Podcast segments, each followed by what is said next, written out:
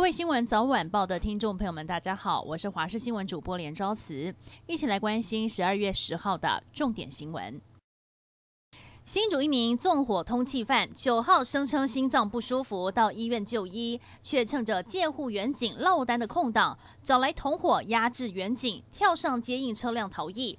目前警方已经出动了上百名的警力，针对四名共犯、共三辆作案车辆来展开追缉。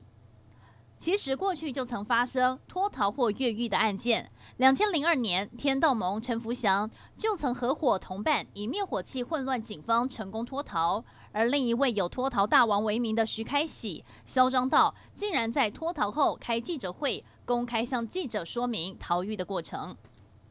台北市立动物园在昨天傍晚五点多找到了先前脱逃的石虎菲菲。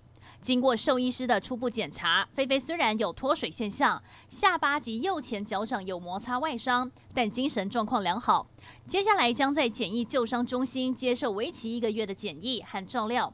台北市立动物园的石虎菲菲，十一月二十二日从园区内互动活动场仿岩的破口脱逃，直到昨天，保育员在巡视白鼻心与欧亚水獭蓝色交界处上方的诱捕笼时，发现笼里捕获到了一只石虎，外观特征与菲菲相符。兽医师扫描晶片之后，确认这只石虎就是脱逃的菲菲。菲菲精神状况良好，甚至还会表现出威吓的行为。目前将送往检疫救伤中心进行后续的观察照料。南投水里台十六线往集集方向路段，昨天两个小时之内发生了五件车祸，其中一件还造成了死伤。三名南投县警局交通队的员警骑重机长程训练，结果摔车。其中一名简姓小队长送医不治，小队长的家属上午在殡仪馆难过痛哭，家属质疑是路面状况有问题。而南投县长林明珍也说，如果真有问题，要追究责任。就在各国努力让疫苗上市时，欧盟药品管理局却通报遭受网络攻击。而美国食品药物管理局 FDA 今天召开了咨询委员会议，决定是否批准美国辉瑞药厂与德国生技公司 BNT 共同研发的新冠疫苗上市。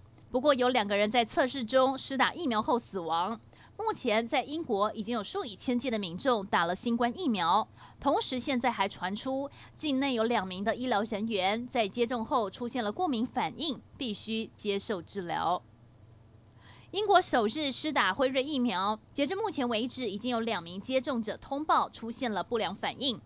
英国医药监管机构强调，曾经发生严重过敏反应的人不应接种辉瑞疫苗。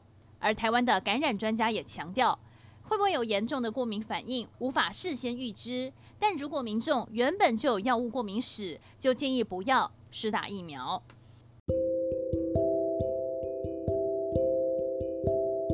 以上就是这一节新闻内容，非常感谢您的收听，我们再会。